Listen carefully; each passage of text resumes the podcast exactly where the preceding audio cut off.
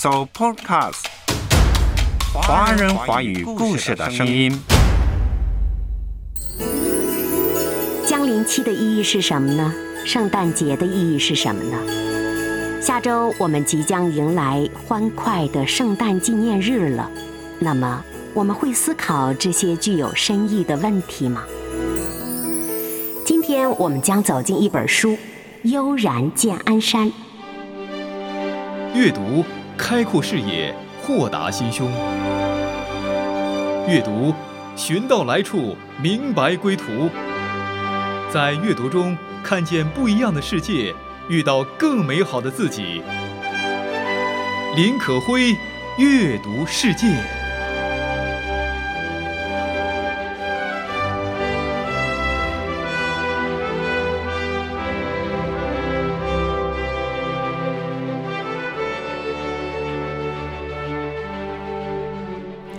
你好吗，我的朋友？这里是阅读世界，可会祝你即将到来的圣诞节平安、喜乐、幸福。即将到来的圣诞，我们预备好了吗？在平安夜之前有四个礼拜，算是降临期，十一月二十七到十二月二十四日，这段时期叫做降临期，也是我们预备心情迎接主耶稣降生的时期。事实上，降临期有双重特质：纪念耶稣诞生，也期盼耶稣再临。在降临期，我们应该做好怎样的预备呢？降临期有怎样的深远意义呢？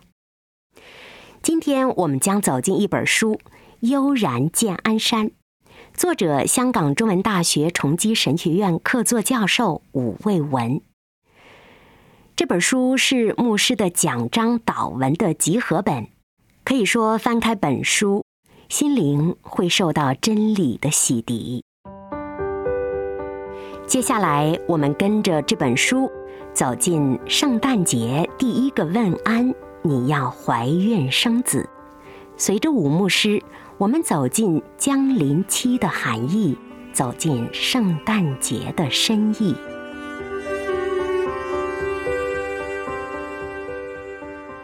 福音书《路加福音》一章二十六到四十五节，预言了耶稣降生。经文提到来自外域的天使造访地球，不是宣告审判，乃是宣告福音。这是圣诞节的第一个问安。《路加福音》一章二十八到三十一节提到，天使对玛利亚问安，宣告。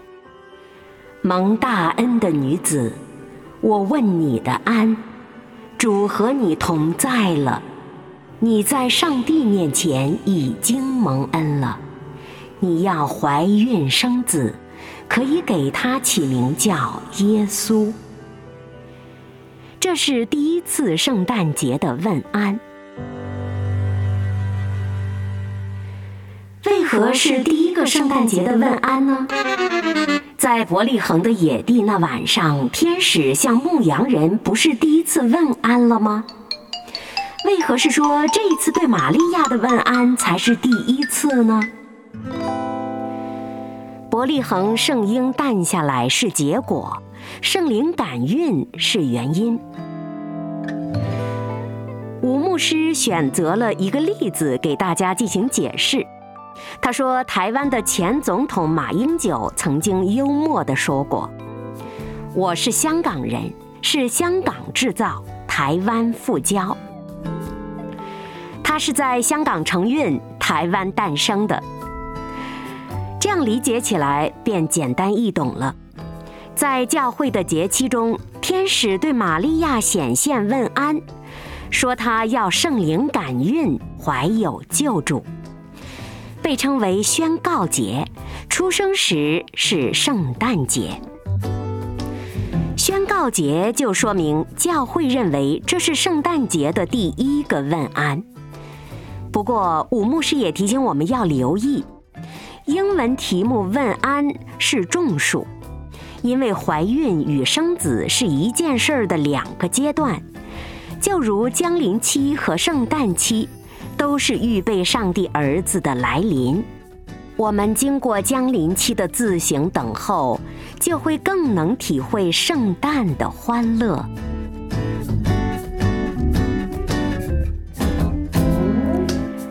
孕怀期是预备时期，父母在子女承孕、在胎中成长的日子里，满心期待着孩子的诞生。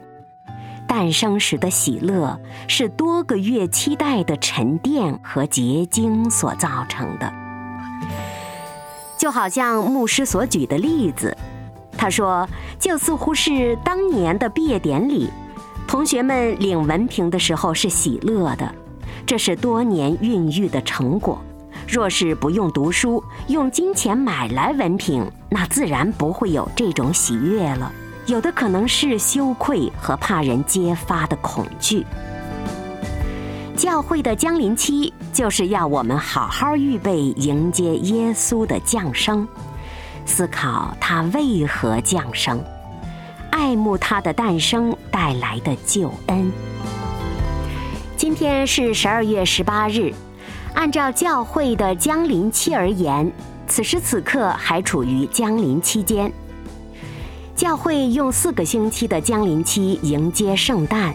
目的是让我们好好预备自己，接受这美好讯息。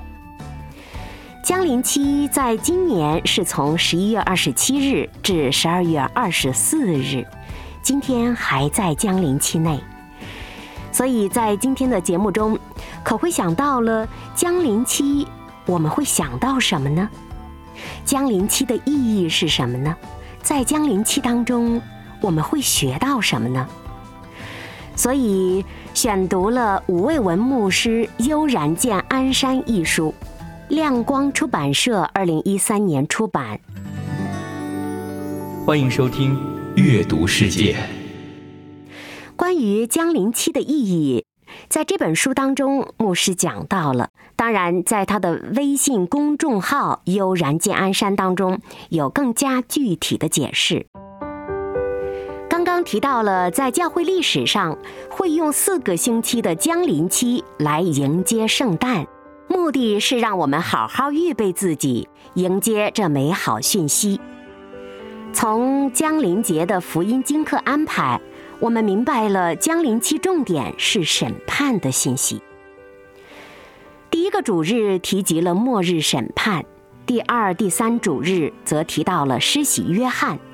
重点都是预备自己，警醒等候基督降临。吴牧师特别提醒我们说，江临节重点还真的不是纪念耶稣的降生，乃是在说明基督为何降生，以及我们如何预备自己等候他的降生。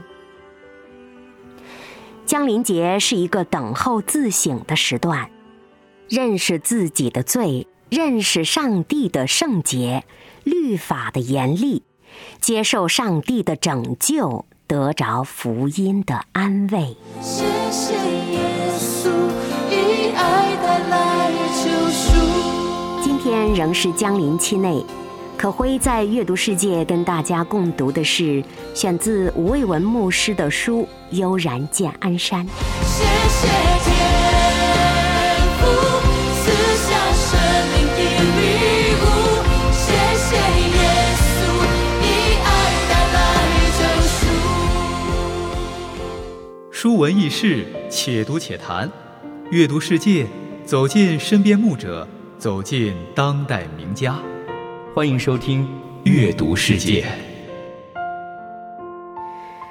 传统的十二月二十五日是圣诞节，但吴牧师解释说，这本是中古罗马帝国异教用来纪念太阳的回归。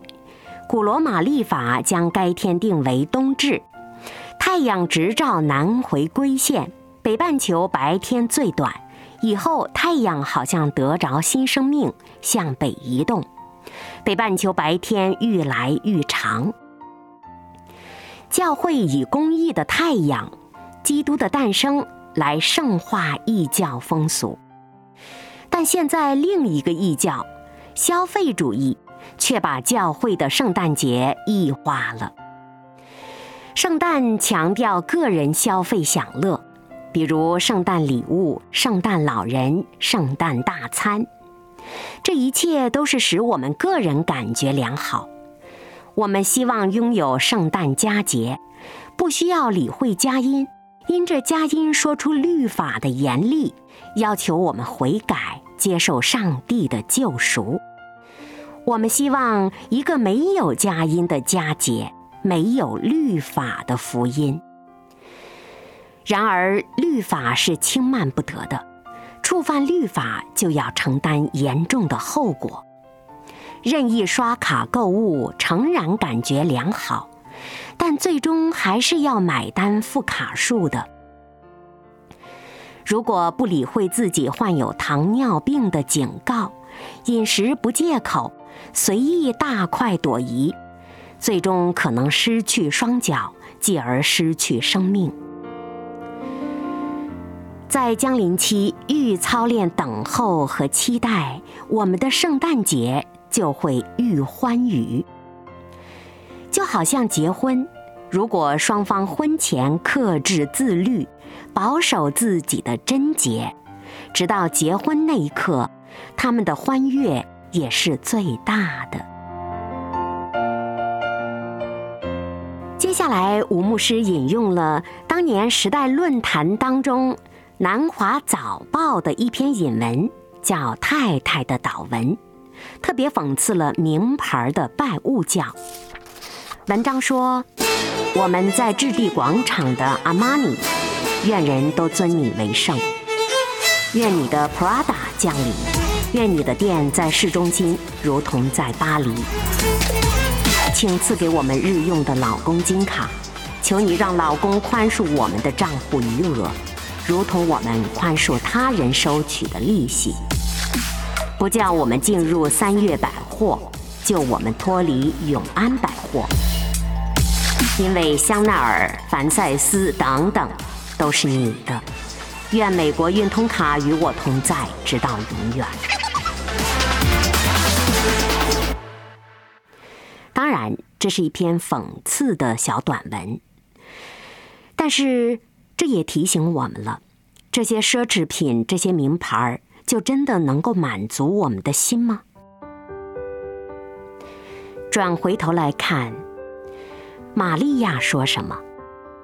但我心尊主为大，我灵以我救主为乐。德国著名作曲家巴赫把这尊主颂的第一句话做成了千古名曲。作品一百四十七，名字是《耶稣我灵所乐》。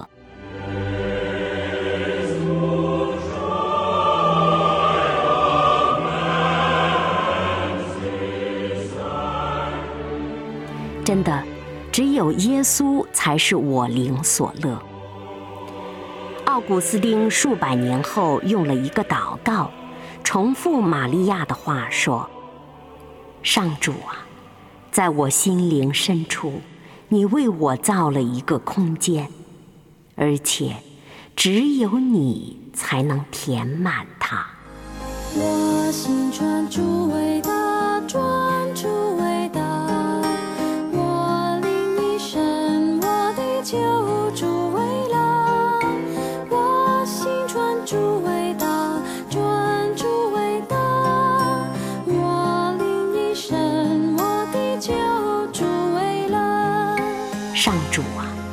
在我心灵深处，你为我造了一个空间，而且只有你才能填满它。我心专注伟大，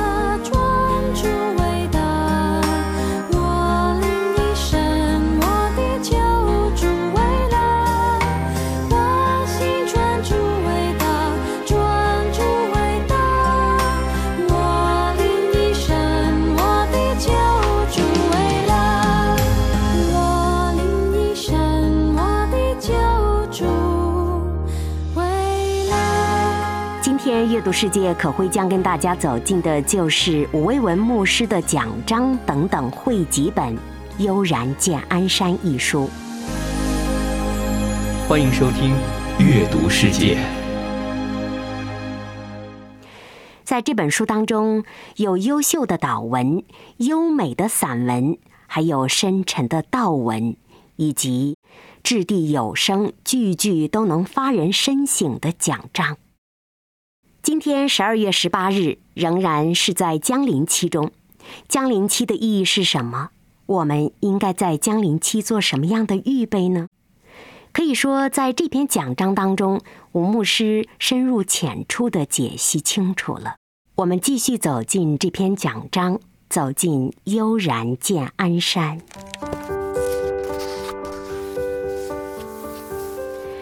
江陵期就像怀孕时期，要求我们忍耐等候，但等候是现代人失落的艺术。消费心态强调历史的满足，要排队等位吗？我们就及时到另一间餐馆消费吧，不等了。两千零四年，香港旅游协会在中环遮打花园以极速时间搭建营造白色圣诞小镇风情，一夜之间遮打花园白雪皑皑，但节期一过。整个立刻出现的圣诞小镇就瞬间消失，来去了无痕，一切都讲究快。但真正的白色圣诞是需要等候的。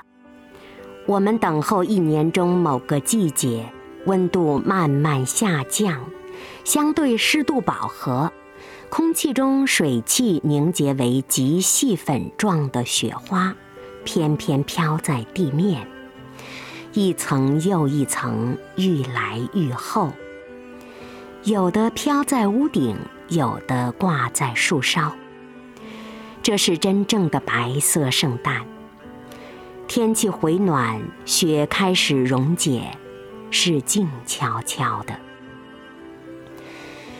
树身由白转绿，屋檐滴下冰寒的水。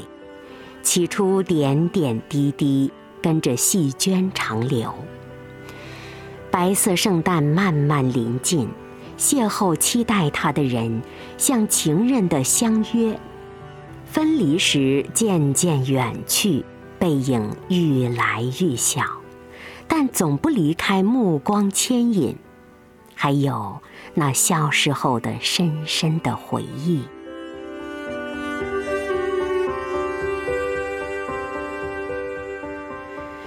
教会很少谈到江临期的等待，只是注目圣诞快快来到了，也是受到了要求历史欢乐的消费主义思想影响的。在其中，牧师提及等候的操练，等候是接受距离的事实，尊重区隔的空间。等候的人顺着日月推移、季节的运转、气候的变化，把距离拉近。两个可想见面而分隔的人，因等候而产生期待，因期待而产生爱慕。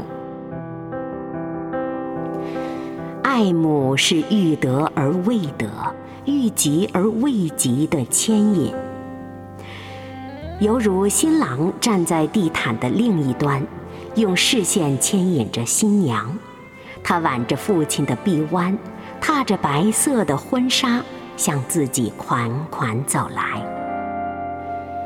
这牵引使双方的心灵彼此靠近，所以爱不再朝朝暮暮，因为朝朝暮暮容不下距离，也没有能耐等候。容不下彼此的神圣空间，所以也难产生心灵移向对方的爱慕。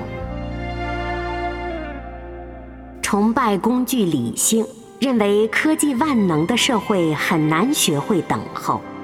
科技的核心精神是掌控。鱼农作物和禽畜类的自然成长时间太长了，来不及给我们享用消费。人便大量的使用化学肥料、饲料，压缩成长期，管它对人体有没有害呢？人把禽畜秘密挤在笼内，每天按时往他们口中塞进填进饲料，管它患病时会否交叉感染，衍生病毒变种呢？众多的鱼养在困迫空间，为了防止皮肤损伤、彼此感染，便放进有毒的孔雀石绿来杀菌。我们相信利用科技可以忤逆自然规律，可以掌控生物的生长节奏，结果却造成严重的食物中毒。其实，作为消费者，我们也有责任。若我们仍然整天想着享受消费，而且追求以最低廉的价钱，谋求穿的吃的最好，这是一种贪婪。间接造成了发展中贫穷国家众多农民和工人被雇主剥削，也造成了众多的渔农禽畜产品富有对人体有害的残留农药和催生激素。我们希望借着江林有关审判荆轲的反思，让我们的心灵可以得到觉醒和洗涤。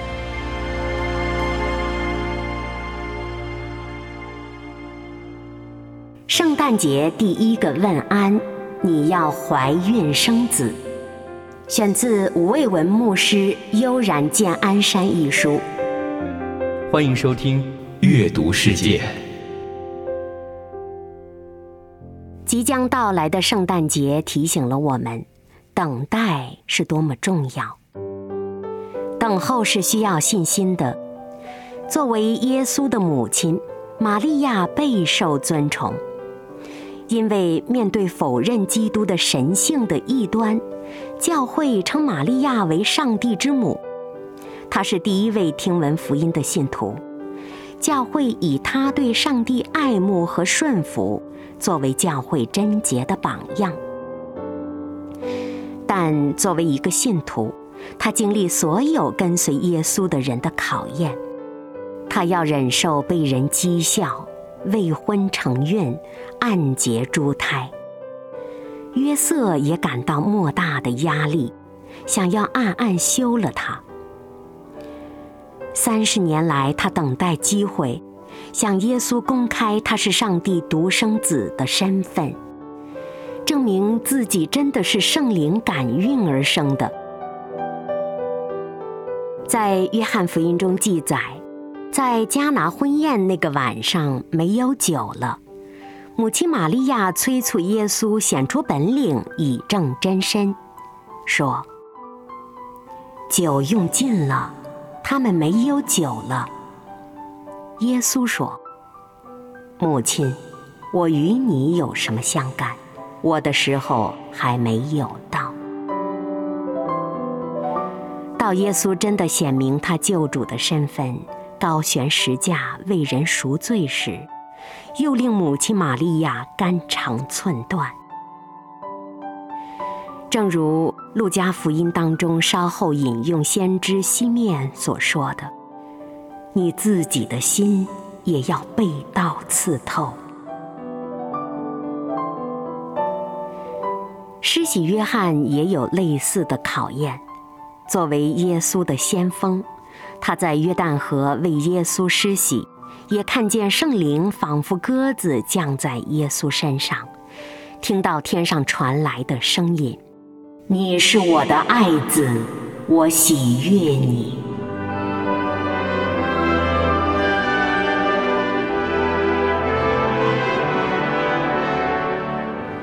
但是上帝的公义迟迟未有彰显。因批评希律王和王后希罗底，施洗约翰被关在牢中。他打发门徒问耶稣：“那将要来的是你吗？还是我们等候别人呢？”今天你是否正等候上帝显出作为来呢？而上帝又没有按着你的时间表答应你呢？你是否会因此感到困惑呢？玛利亚不愧为信徒表率，对于上帝的旨意她虽然不明白，心底也感到为难，说：“我没有出嫁，怎么有这事呢？”但是，她听信报喜讯的天使。她对天使说：“我是主的使女，情愿照你的话成就在我的身上。”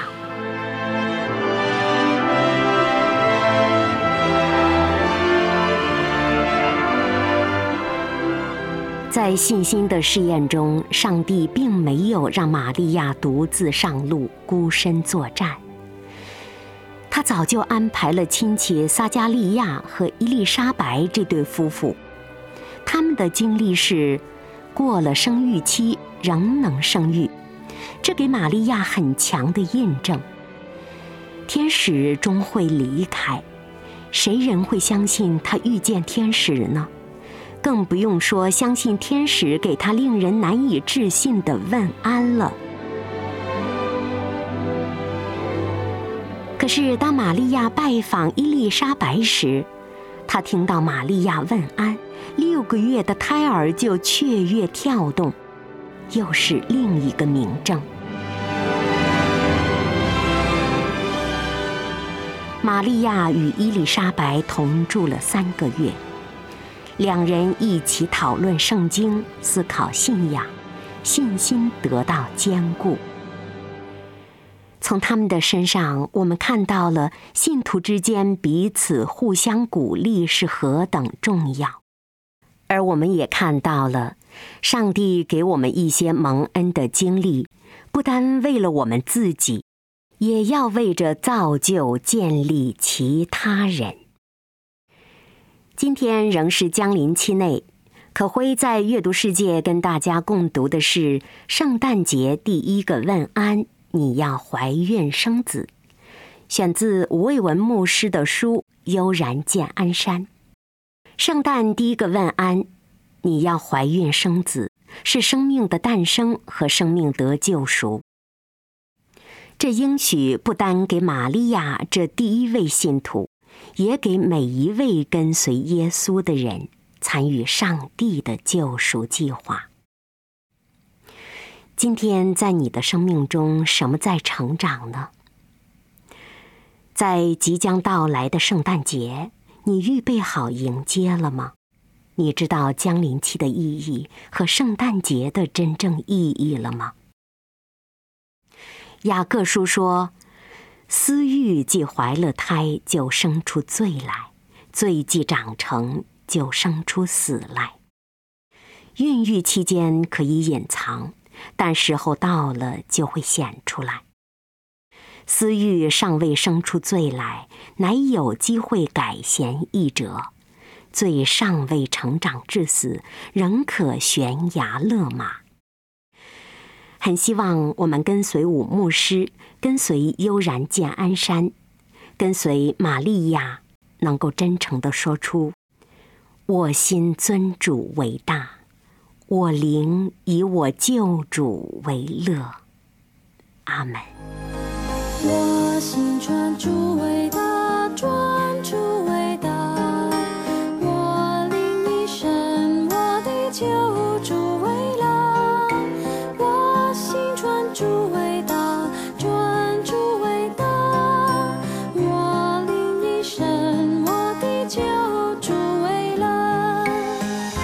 我是可辉，下期再会。